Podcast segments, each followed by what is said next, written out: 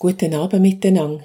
Im B.O. Kirchenfenster von hinten gehen wir zusammen durch den Garten und spüren der Frage nach, wie die Freude am Pflanzen und Säen, am Krebeln und Küderlen von Blühigem und Gemüsigem in der Menschheitsgeschichte ihren Anfang hat genommen.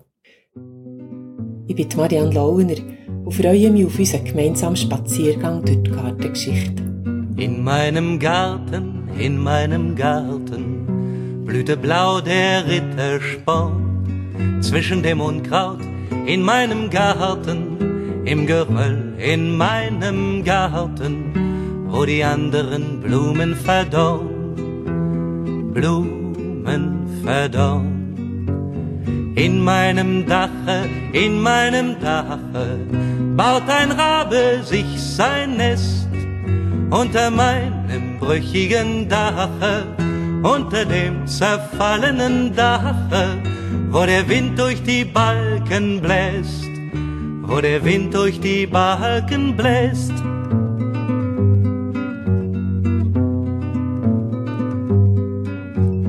In mein Leben, in mein Leben hat sie sich zu mir verirrt und sie nahm Platz in meinem Leben, Platz in meinem engen Leben und hat meine Gedanken verwirrt, Gedanken verwirrt.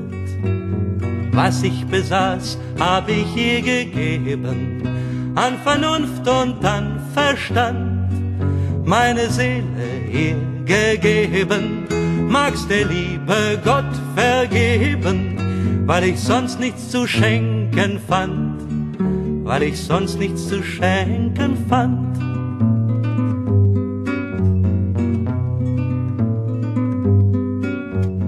In meinem Garten, in meinem Garten goss ich meinen Rittersporn, jätete Unkraut in meinem Garten, harkte emsig meinen Garten, doch die Blume verwelkte im Zaun, verwelkte im Zaun.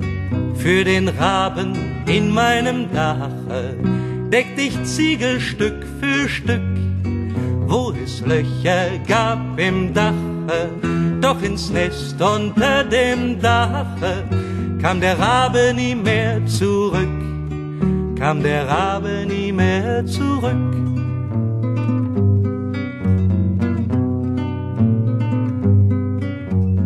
Seit jenem Tag, an dem der Rabe sein geschütztes Nest verschmäht, seit ich die Blume trug zu Grabe, meine Ruhe nicht mehr habe, bitt ich, dass sie nicht auch von mir geht, dass sie nicht geht. Ging sie fort, ging gar auch mein Leben, und das ist kein leeres Wort, was ich besaß, hab ich vergeben, meine Seele und mein Leben, und die nähme sie mit sich hinfort, und die nähme sie mit sich hinfort.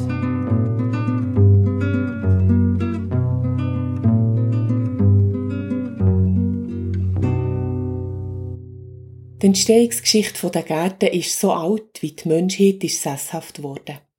Von denen an, wo sich die Menschen hier häuslich niedergelassen haben sie angefangen, das, was sie jeden Tag zum Essen brauchen, nicht mehr nur zu jagen und zu sammeln, sondern in der nächsten Umgebung von ihrer Pusung anzubauen.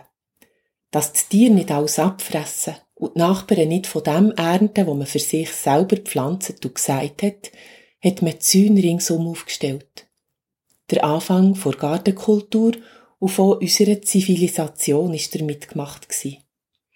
Ob das gut war oder nicht, ist eine Frage, wo sich die Philosophie schon seit langer Zeit damit beschäftigt. Der Jean-Jacques Rousseau hat im 18. Jahrhundert das dazu geschrieben.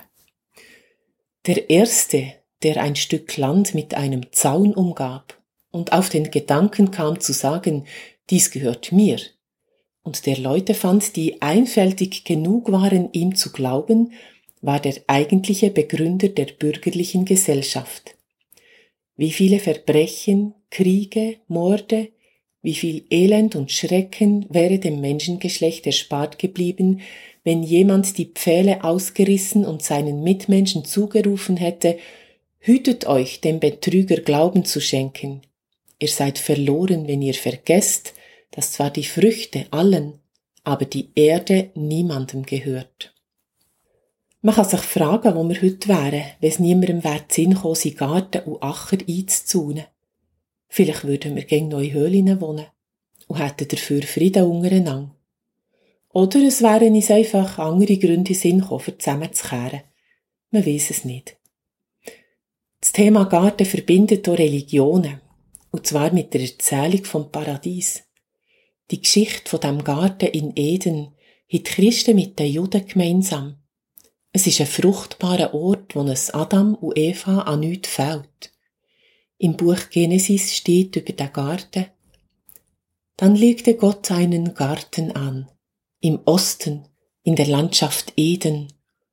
Dorthin brachte er den Menschen, den er geformt hatte. Gott ließ aus dem Erdboden alle Arten von Bäumen emporwachsen. Sie sahen verlockend aus, und ihre Früchte schmeckten gut. In der Mitte des Gartens aber wuchsen zwei besondere Bäume, der Baum des Lebens und der Baum der Erkenntnis von Gut und Böse. In Eden entspringt ein Strom, der den Garten bewässert. Von dort teilt er sich in vier Flüsse. In einem Garten hat es Gängwasser, sonst kann ja nichts wachsen. Fließendes Wasser ist ein Symbol von Leben und die Quelle ein Zeichen für Geburt und Werden, für Schöpferkraft und für überfließende Lebensenergie. Gott gibt den Menschen mit dem Garten in Eden alles, was sie zum Leben brauchen. Aber sie will mehr. Mit dem Griff nach dem Öpfel machen sie Gebrauch vom freien Willen und verlieren so ihren Platz im Paradiesgarten. Im Islam wird das Paradies als prächtigen, kunstvoll angelegten Garten beschrieben. In der Sure 55 im Koran steht, den wahren Gläubigen sind zwei Gärten zugedacht, die voller Arten sind. Dort sind zwei Brunnen, welche sprudeln. In beiden ist von allen Früchten in Paaren. Auf Ruhepolstern lehnen sie mit Decken aus Brokat und zum Greifen nah sind beider Gärten Früchte. Unter diesen beiden drunter sind zwei weitere Gärten von dunklem Grün.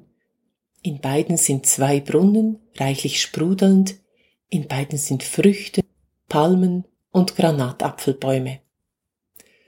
Sie's im Judentum, im Christentum oder im Islam, was bleibt, ist ein Sehnsuchtsort für Gläubige ein jenseitiger paradiesischer Garten. Es Hoffen darauf, dass alles um so gut und friedlich könnte werden, wie es Gott am Anfang für die Menschen hat vorgesehen hatte.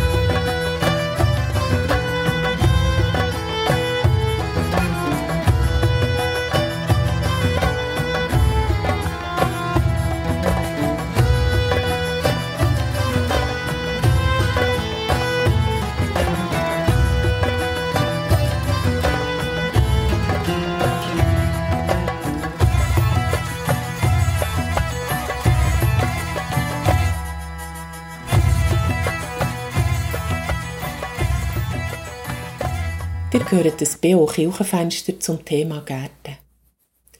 In der Antike hat man in der römischen und griechischen Kultur die Gärten außerhalb der Städte als Nutzpflanzengärten angelegt. Innerhalb der Häuser hat es eher sogenannte Peristil gegeben. Das sind rechteckige Höfe, die auf allen vier Seiten von Säulengängen umgeben sind. In der Mitte hat es fließendes Wasser gehabt und man hat Zierpflanzen gezogen. Ein grosser Entwicklungsschritt in der Gartenkultur hat später die Klöster zu Westeuropa ermöglicht. Unser umfangreiches Wissen über Heilpflanzen hat seinen Ursprung im Klostergarten. Klöster waren im Mittelalter Zentren vom Wissen. Viele Nonnen und Mönche konnten lesen und schreiben. Sie haben sich nicht nur über religiöse Themen austauscht, sondern auch über Pflanzen und Heilkunde. Kräuter aus dem Orient sind von Kloster zu Kloster weitergegeben worden und von dort aus sind sie auch in die Bauerngärten gekommen. Das Wissen aus dem Klostergarten ist bis heute präsent. Viele Bücher beschäftigen sich mit alten Rezepten und Heilmethoden.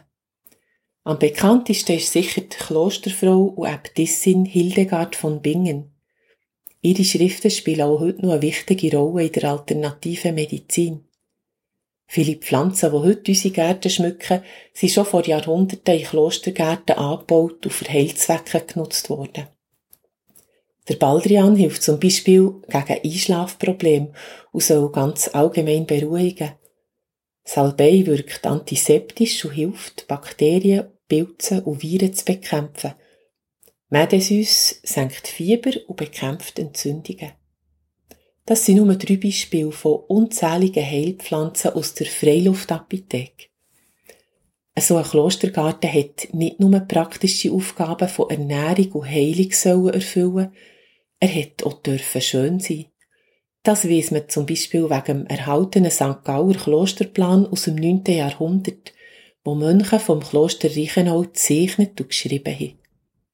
Alles hat dort seine Ordnung und seinen zugewiesenen Platz. Neben dem Haus für die Kranken ist der Heilpflanzengarten angelegt. Neben der Küche sind Obstbaum und Gemüsegärten geplant. Und für einen Kreuzgang von der Klausur für die Mönche sind schöne Zierpflanzen vorgesehen. Der Wille zum Schönen hat dort die Menschen in den Burgen und Schlössern zu optisch ansprechenden Gartenanlagen inspiriert. Und sicher sind auch die Bauerngärten im weitesten Sinn dadurch angeregt und weiterentwickelt worden.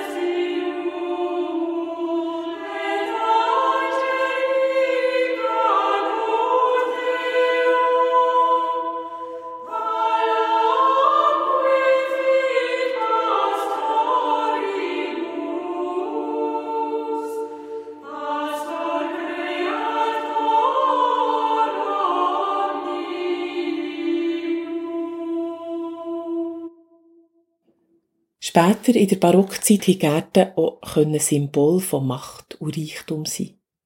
Das Schloss Versailles, wo der grosse wahnsinnige Sonnenkönig Louis XIV hat bauen hat natürlich eine entsprechende Park- und Gartenanlage gebraucht. 36.000 Arbeiter und 6.000 Ross hat es gebraucht, für Schloss und Garten zu erstellen. Wie das Schloss hat oder Park zur Verherrlichung vom Sonnenkönig sollen und ist voll von offenen und versteckten Anspielungen auf ihn als Herrscher über alles und alle. Der Gartenarchitekt, der das geplant und ausgeführt hat, ist der André Lenotre. Vor dem Schloss sieht man die prächtigen Broderieparterre mit ihren ornamentalen Blumenbepflanzungen und zahlreichen Prunkvasen auf Statuen. Auf der anderen Seite vom Schloss sind zwei grosse Wasserbecken vorgelagert. In 15 Boskett wiederholen sich die Säle vom Schlossinneren im Freien aussen. Da sind mit gärtnerischen Mitteln Salon zwischen Hecken und Bäumen eingerichtet, wo man ebenfalls mit Skulpturen, Springbrunnen und kunstvoll beschnittenen Pflanzen ausstaffiert hat. In den Brunnen- und Skulpturengruppen wird die griechische Mythologie als Gleichnis auf die Regierung vom Louis dargestellt. Die Gärten steigen durch mehrere Terrassen gliedert zum Schloss her an, so dass man nicht nur symbolisch, sondern auch physisch merkt, dass man aus den Niedrigen zum König aufsteigt. Alle Hauptwege führen zur Mittelachse, wo vom grossen Kanal zum Schloss und darüber aus durch die Stadt führt ein Symbol für die Wege, wo alle beim König zusammentreffen.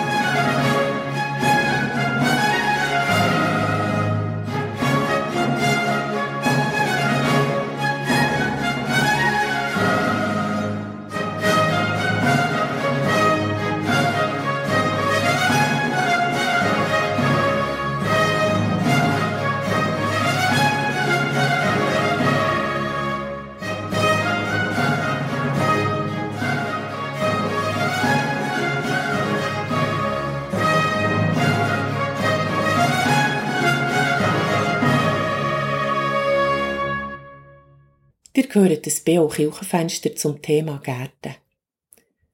Im 18. Jahrhundert hat sich in England ein neuer Gartenstil entwickelt. Der englische Landschaftsgarten. Er war ein Zeichen von damaligen politischen Veränderungen und Ergebnis der Aufklärung. Das streng Formale, wo im Barockgarten Mode war, hat den Menschen, die nach Freiheit gesucht haben, nicht mehr gefallen. Die Liebe zur Natur ist neu entdeckt worden. Und die steht eben in starkem Gegensatz zu den geometrischen Linien und den streng symmetrischen Blumenparterre vom Barock. Englische Landschaftsgärten sind durch naturnahe Landschaftselemente geprägt. Das Ziel war, sich ganz an der Natur zu orientieren und die streng beschnittenen Beeteinfassungen und Hecken aus den Gärten zu verbannen. Der englische Landschaftsgarten soll eine natürliche Landschaft darstellen, wo der Eindruck erweckt, man befinde sich in einem begehbaren Gemälde. Das einzige Ziel, das der Garten hat, ist, dass er einem Menschen, der ihn betrachtet und begeht, Freude macht. Aber so natürlich, wie er tut, ist der englische Landschaftsgarten doch nicht. Bei der Gestaltung wird nichts dem Zufall überlassen. Die Natur ist von den Menschen gestaltet. Das Gelände wird modelliert, Seele, Teiche und Bächli künstlich angelegt und Baumgruppen so gepflanzt, wie wenn sie von selber so gewachsen wären. Aussichtspunkte und Blickachsen sind ein wichtiges Prinzip von dem Gartentyp.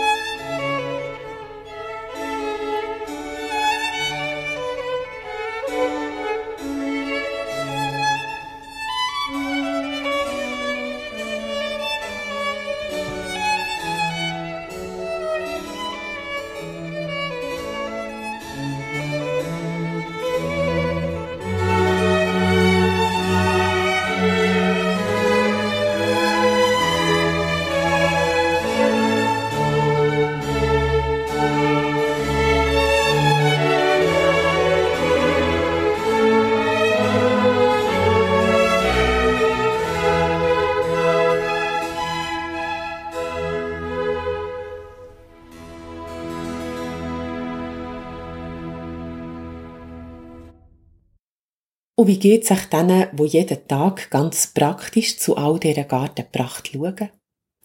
Im Schlosspark Andelfingen steht im Moment gerade ein Wechsel an. Der bisherige Schlossgärtner Christian Rüegsegger wird pensioniert und arbeitet noch einen Monat zusammen mit seinem Nachfolger, dem Lukas Rockensinger. Ich habe die beiden zu einem Interview im Schlossgarten getroffen. Unser Gespräch hat draussen stattgefunden, an ihrem täglichen Wirkungsort im Park, wo man Kind hört lachen, Vögel singen, Wasser rauschen und auch mal ein Auto oder ein Töff vorbeibrauset. Der Christian Rüegsegger erzählt, warum im Schlosspark Parallelen zum biblischen Paradiesgarten bestehen und wieso dass es hier trotzdem kein Paradies gäbe. In der Mitte steht ein Baum des Lebens. Und neben ihm, ja, hat es eigentlich dynamics, hat auch einen Baum der Erkenntnis. Also Baum des Lebens, so wäre der Thuja-Baum. Und der Baum der Erkenntnis wäre der Ginkgo. Und äh, ich sage ihm Baum der Erkenntnis, weil der aus ihm wird ja dann eine Medizin hergestellt, wo die Hirndurchblutung fördern und Gedächtnisleistung steigern. Also auch von dem Baum sind schon Blätter gesammelt worden von der Firma Vogel und sind Präparate hergestellt worden. Also jetzt von diesem Baum hier in eurem Ja. Garten? Und vom Baum des Lebens Blätter sammeln, das wäre dann ziemlich, äh, würde das Leben verkürzen und nicht verlängern, weil die sind recht giftig. Das ist der Thuja. Das ist der Thuja. Ja. Es ist ein spezieller Thuja, ein riesen Lebensbaum. Also, äh, der wird viel größer als die Thuja, wo man sonst kennt von den Gärten her, wo, wo man Lebhäge äh, daraus macht. Und wie alt sind jetzt die zwei Riesenexemplare ungefähr? schätzungsweise 140 Jahre alt. Wir wissen von vielen Bäumen im Park nicht, wie alt das sind, aber so vor 140 Jahren sind einige von diesen Bäumen gepflanzt worden. Und wer hat die Anlage überhaupt geplant? Wie so vieles in dem Park haben wir über die Geschichte nur Bruchstücke kennen wir.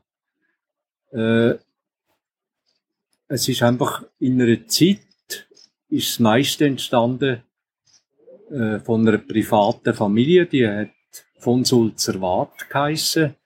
Und die sind Besitzer von 1832 bis 1923.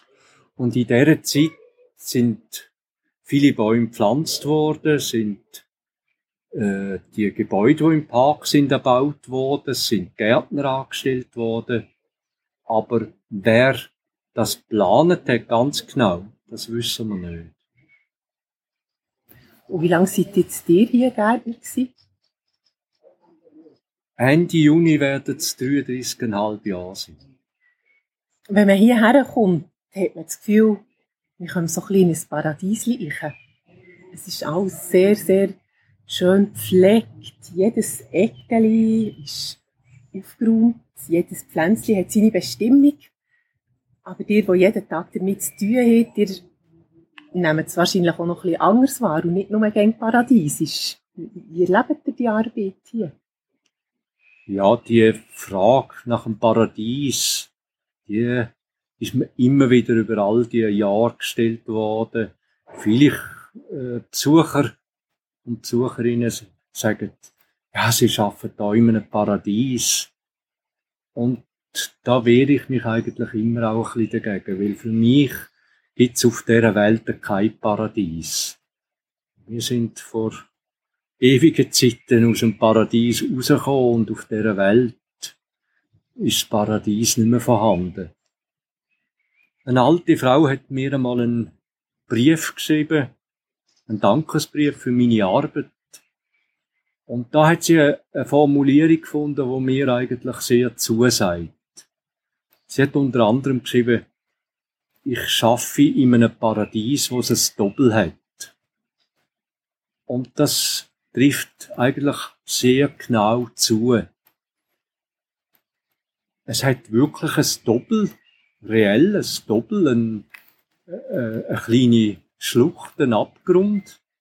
Aber auch im übertragenen Sinn könnte man sagen, es ist natürlich nicht alles paradiesisch. Es hat auch seine ganz weltlichen Abgründe, auch in dieser Arbeit oder in dem ganzen Garten hinein. Wie es wahrscheinlich überall auf dieser Welt halt vorhanden ist. Im Schlosshof, wenn man reinkommt, hat es verschiedene Pflanzen, die wahrscheinlich die Kälte nicht gut mögen verlieren. Den Granatäpfelbaum habe ich gesehen, der auch so ein bisschen als biblische Paradiespflanze besch- beschrieben wird. Wie tut die alle überwintern? Im 19. Jahrhundert, wo der Schlosspark in weiten Teil entstanden ist, sind dem Gärtner zwei Orangerien zur Verfügung gestanden. Und da war es einfach, gewesen, die Pflanzen zu überwintern. Die fehlen in der Zwischenzeit, sind ungenutzt, umgebaut worden. Und ich muss mich ein bisschen nach der Decke strecken. Der Granatöpfelbaum, der könnte an und für sich auch draussen bleiben, wenn er auspflanzt ist. Äh, es gibt da in Andelfingen auch Granatöpfelbäume, die auspflanzt sind und die Winter gut überleben. Aber wenn sie im Kübel sind, dann müssen sie einen Schutz und die können jetzt sehr gut in der Schür überwintern, auch wenn es dort dann mal unter 0 Grad geht.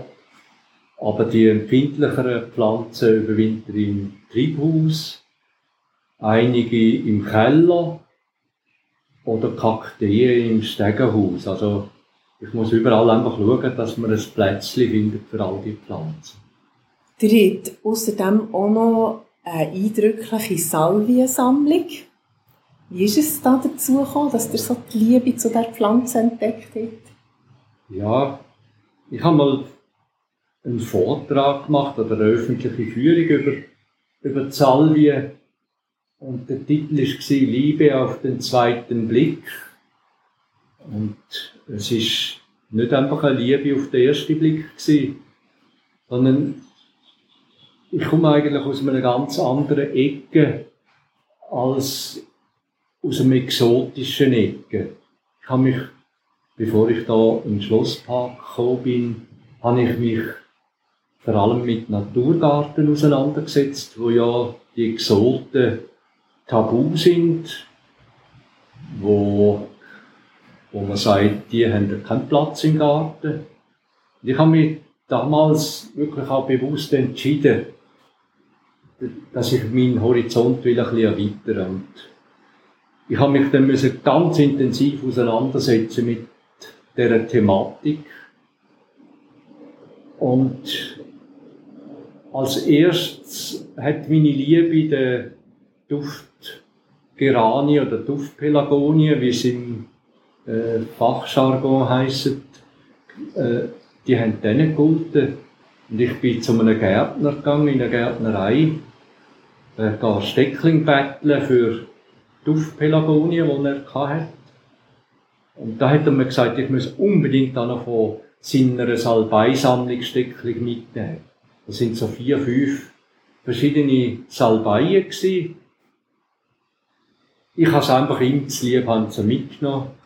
Ich habe noch kurz studiert, ob sie soll wegwerfen soll, aber habe dann gefunden, ja, ich muss denke stecken.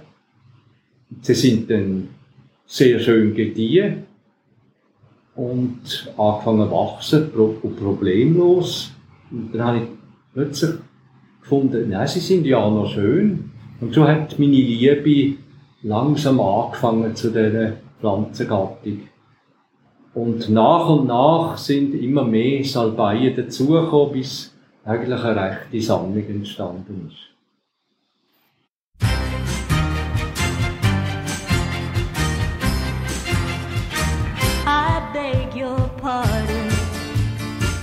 I never promised you a rose garden along with the sunshine. There's gotta be a little rain sometime. When you take, you gotta give. So live and let live or let go. Oh, oh, oh, oh I beg your pardon. I never promised you a rose garden. I could promise you things like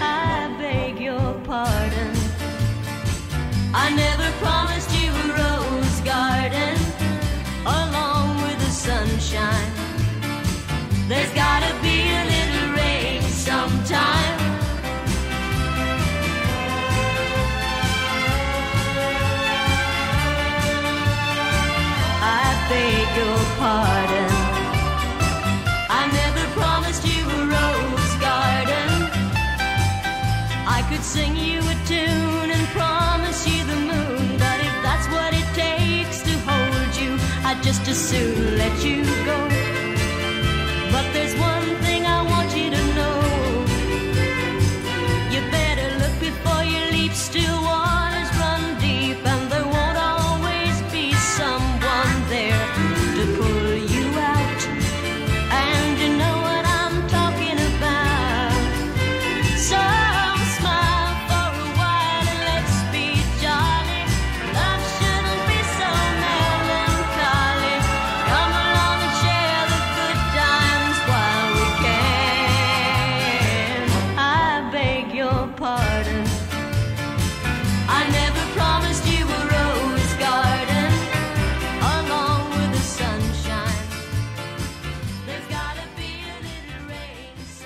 Hört das B.O. Kirchenfenster zum Thema Gärten. Ein Interview mit dem neuen und dem alten Gärtner vom Schlosspark Andelfingen. Ich kann mir vorstellen, dass viele Leute, die diesen Schlosspark besuchen, speziell auch wegen diesen Salvien kommen. Die sind wirklich speziell schön. Raritäten drunter, die man nicht so häufig sieht. Es gibt viele interessante Begegnungen wahrscheinlich mit Menschen, die hierher kommen, an diesen besonderen Ort. Mögt ihr euch gerade Sinn an eine besonders eindrückliche Begegnung? Es gibt ja so viele Begegnungen, die ich über all die vielen Jahre kann im Park. Und für mich schon die eindrücklichste Begegnung ist die nicht mit Besuchern, sondern mit einem Pensionär. Schloss hat ja noch bis 1999 als Altersheim gedient. Und in Anfangs 90er Jahre ist mein Vorvorgänger, der Konrad Herter, der 40 Jahre Gärtner war, hier im Park, ist Pensionär für zwei, drei Jahre im Schloss. Und in dieser Zeit fast jeden Tag bei mir im Park. Und da habe ich schon anfänglich ein bisschen Bedenken gehabt, er, so ein langjähriger, erfahrener Gärtner, und ich als Anfänger in dem Park, als Junge, wo vieles auch ein bisschen anders gemacht haben, ob das kann gut kommen. Und er hat mir über all die Jahre, wo wir uns getroffen haben, hat er mir nie reingeredet, was ich soll machen. Wir haben viel mehr über seine Erfahrungen auch geredet und durch ihn konnte ich in eine Zeit eintauchen, die weit, weit, weit zurückliegt. Er war Gärtner von 1932 bis 1972 und sein Vater war auch 40 Jahre da Gärtner gewesen. Also er war schon als Kind da im Park gewesen. Und der Großvater von seiner Frau war auch schon Schlossgärtner gewesen. Das hat ihm, bei ihm einfach ein, ein, ein riesiges Wissen von der Vergangenheit angesammelt, wo ich einfach nur davon profitieren konnte. Jetzt steht auch gerade wieder ein Wechsel an. Ihr übergebt eure Arbeit, aber auch den Garten an euren Nachfolger. Wie bereitet man sich vor auf so eine Übergabe oder auch auf den Abschied, den Abschied von diesem Garten, von diesem Haus? Wie kann das gelingen? Ich weiß nicht, ob das gelingen wird. Das wird sich erst zeigen. Ja, ich kann mich auch nicht gross vorbereiten auf den Abschied, weil ich so jetzt immer noch voll in der Arbeit bin. Ich lasse das wirklich auf mich zukommen. Aber ich habe ja sehr lange Zeit da auch verbracht, ich habe so viele gute Erinnerungen, so viel Schönes auch erlebt da. Auch unter anderem auch schwierige Zeiten ich denke, das hat mich so bereichert. Da wird vieles auch zurückbleiben in mir. Und ich freue mich sicher auch auf, auf Neues. Aber ich hoffe auch, dass ich doch ab und zu darf da, wie mein Vorvorgänger, der Konrad Herter, ab und zu wieder mal darf in den Garten kommen. Und ja, ich, ich hoffe, dass ich mich davor hüte, dann auch einzugreifen und zu schau, das und das sollte ich noch machen und das habe ich dann schon noch besser gemacht. Oder ich hoffe, dass, ich, dass das nicht so weit kommt. Aber das lassen wir auf uns zukommen. Nebendran sitzt nämlich auch gerade euer Nachfolger, der Lukas Rockesinger. Ihr arbeitet jetzt noch einen Monat zusammen, die zwei Männer, in dieser Übergangsphase. Ihr seid vorher lange Zeit ebenfalls in einem wunderbaren Garten gewesen, der hier ganz in der Nähe ist, Kartause Ettingen. Aber es ist ganz etwas anderes, was ihr hier anfällt. Was, was sind so die grössten Unterschiede zwischen dem, was ihr jetzt gemacht habt und dem, was ihr hier anfällt? Also ein riesiger Unterschied ist, dass man da sehr oft oder meistens allein schafft und in der Kartus in einem grossen Team geschafft hat. Das wird sicher eine Umgewöhnungszeit äh, brauchen, bis ich mich daran gewöhnt habe. Ja. Oder ein Unterschied ist auch sicher der Garten selber, wo es da aber viel exotische Pflanzen auch hat oder, oder der, der, der Gärtnerberuf da, wo halt verschiedene Gärtnerberufe reinkommen, wo vom Landschaftsgärtner über Schnittblumengärtner bis richtig Floristik geht. Und dort hat sie den Kartus für jeden den Spezialist gehabt. Was ist denn so das Anziehendste an dieser Stelle, jetzt, wo ihr hier anfängt? Die Komplexität, wo das Ganze hat. Das ist für mich sehr anziehend, aber von dem habe ich auch ganz einen grossen Respekt. Ihr seid fast gegen alleine hier am Arbeiten. Es kann ja auch eine Schwierigkeit sein, wenn man nichts auf ein Team kann verteilen kann. Man ist, kann zwar selber befehlen, aber ist selber für alles verantwortlich. Ja, natürlich. Und man ist dann auch selber geschult, wenn etwas nicht gemacht ist. Was wäre jetzt so eine Arbeit, wo ihr jemanden müsstet kommen oder nicht selber machen? Zum Beispiel in der Baumpflege, wenn es um das Klettern geht, wo man nicht allein mit Klettergestalten darf machen, weil es einfach zu gefährlich ist, weil einem muss dort mindestens das Zweite sein, dass, dass jemand könnte, ja, helfen wenn etwas passiert. Wir haben jetzt viel von den Pflanzen geredet, aber in diesem Schlosspark und Garten gibt es auch verschiedene Tiere. Ein paar habe ich schon gesehen. Ein paar hört man auch an der Aufnahme hier. Was gibt es alles für Wildtiere, die man hier begegnen kann? Was es alles gibt, weiß ich noch nicht. Aber äh, begegnet bin ich schon einigen, dass äh, Wildbienen sind, aber ganz verschiedene Vögel hat es. Äh, es hat auch äh, Nischkästen bzw. Brutplätze, wo der Christian da speziell eingerichtet hat, dass eben verschiedene Vögel kommen. Dann hat es Ringelnatter, Fisch hat es, Frösch hat es. Äh, es wird sicher noch einiges mehr haben. Wenn man diesen zwei Männern zulässt, hat man keine Zweifel, dass der Generationenübergang nicht könnte gelingen Bei beiden spürt man Respekt vor der Arbeit vom anderen, einen gesungen Humor und eine grosse gemeinsame Liebe zu Pflanzen und Gärten. Schauen wir noch auf die Privatgärten von unserer Zeit. Sie haben heute vor allem die Aufgabe, den Menschen einen gesungenen Ausgleich zu ihrem beruflichen Alltag zu geben, der häufig in geschlossenen Räumen stattfindet. Gemüse und Früchte selber anzubauen ist für die meisten ein schönes Hobby. Aber zur wirklichen Selbstversorgung, die für ein ganzes Jahr lenkt, ist in unseren Lebensentwürfen weder genug Zeit noch ausreichend Boden vorhanden. Trotzdem hat die Gärten einen hohen Stellenwert. Sie bringen uns um ein Stückchen näher an die Natur. Die Bedeutung von Säen und Ernten ist den heutigen Menschen in der Stadt und manchmal sogar auf dem Land fremd geworden. Es ist schön und wichtig, wenn sich das langsam umändert. Familiengärten können heute außerdem einen wichtigen Beitrag zur Biodiversität leisten. Beispielsweise, wenn darauf geachtet wird, dass während der Vegetationszeit gäng attraktive Futterquellen für verschiedene Insekten blühen. Biegen mit Totholz zuerst im Garten helfen verschiedene Tiere, wie im Igel aus ihrer Familie, als Versteck.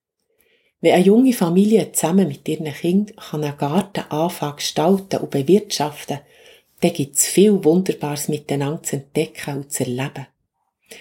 Vielleicht habt ihr es gemerkt. Ich bin selber vom Gartenvirus befallen. Und manchmal tun wir im Juni unser Gartentürli auf und laden kreuz und quer ein, wer möchte, mit uns einen Tag im Garten zu geniessen. Heuer waren auch ein paar Gäste aus der Ukraine dabei. Gewesen. Sie haben alles gut angeschaut und genossen und sich mit uns zusammen gefreut, ein paar neue Wörter von Gemüse und Blumen zu lernen. Etwas haben sie gäng um in ihrer Sprache wiederholt, wo wir nicht verstanden haben. Google Translate hat du übersetzt. Das ist das Paradies, ist auf dem Handy gestanden. Ja, habe ich gedacht. Vielleicht leben wir drinnen und merken es gar nicht. Manchmal ist es gut, wenn es jemand so einen Gedankenanstoß gibt.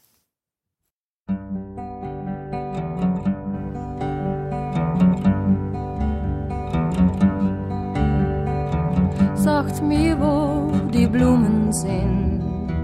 Wo sind sie geblieben? Sagt mir, wo die Blumen sind. Was ist geschehen? Sagt mir, wo die Blumen sind. Mädchen flüchten sie geschwind. Wann wird man je verstehen?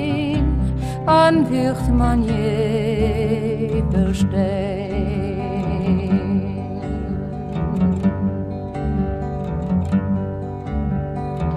sagt mir, wo die Mädchen sind. Wo sind sie geblieben? Sagt mir, wo die Mädchen sind. Was ist geschehen? Sagt mir, wo die Mädchen sind. Nahmen sie geschwind. Wann wird man je verstehen? Wann wird man je verstehen?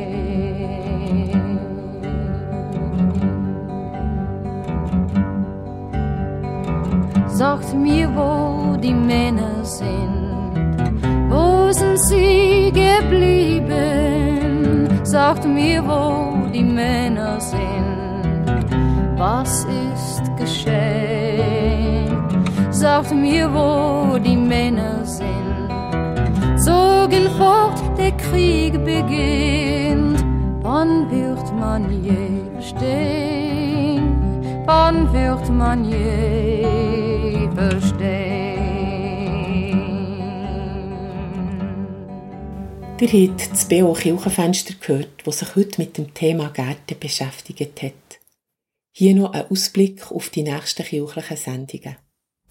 Am Sonntag, 3. Juli, vom 9 bis zum 10 Uhr Morgen, gibt es der BO Gottesdienst aus der katholischen Kirche Heilig Geist zu Interlaken. Die Predigt haben der Thomas Frey und der Ignatius Okoli. Am Dienstag, 5. Juli, vom Abend am 8. bis zum 9. gibt es ein BO Kirchenstübli. Gespräche, Berichte, Aktuelles aus der Kirche der Region. Und gerade darauf achten, am 9. bis zum 10. ein BO Kirchenfenster.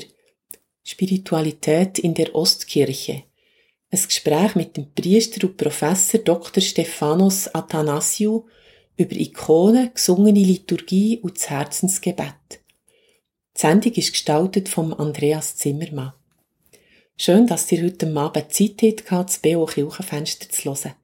Bis zum 10 gibt es noch ein bisschen Musik. Die Marianne Launer verabschiedet sich und wünscht allen einen guten Abend. Auf Wiederhören miteinander.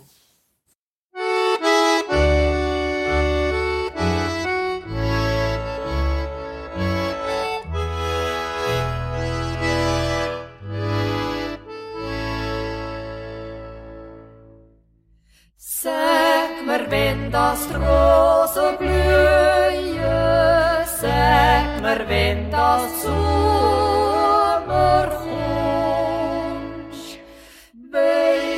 Oh.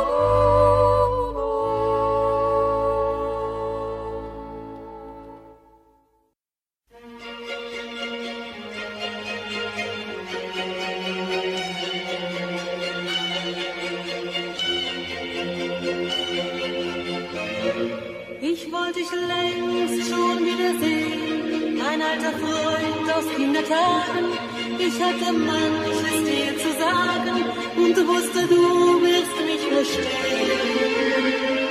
Als kleines Mädchen kam ich schon zu dir mit all Kindersorgen. Ich fühlte mich bei dir geborgen und alle Kindersorgen davon hab ich in deinem Arm geweint. Strichst du mit deinen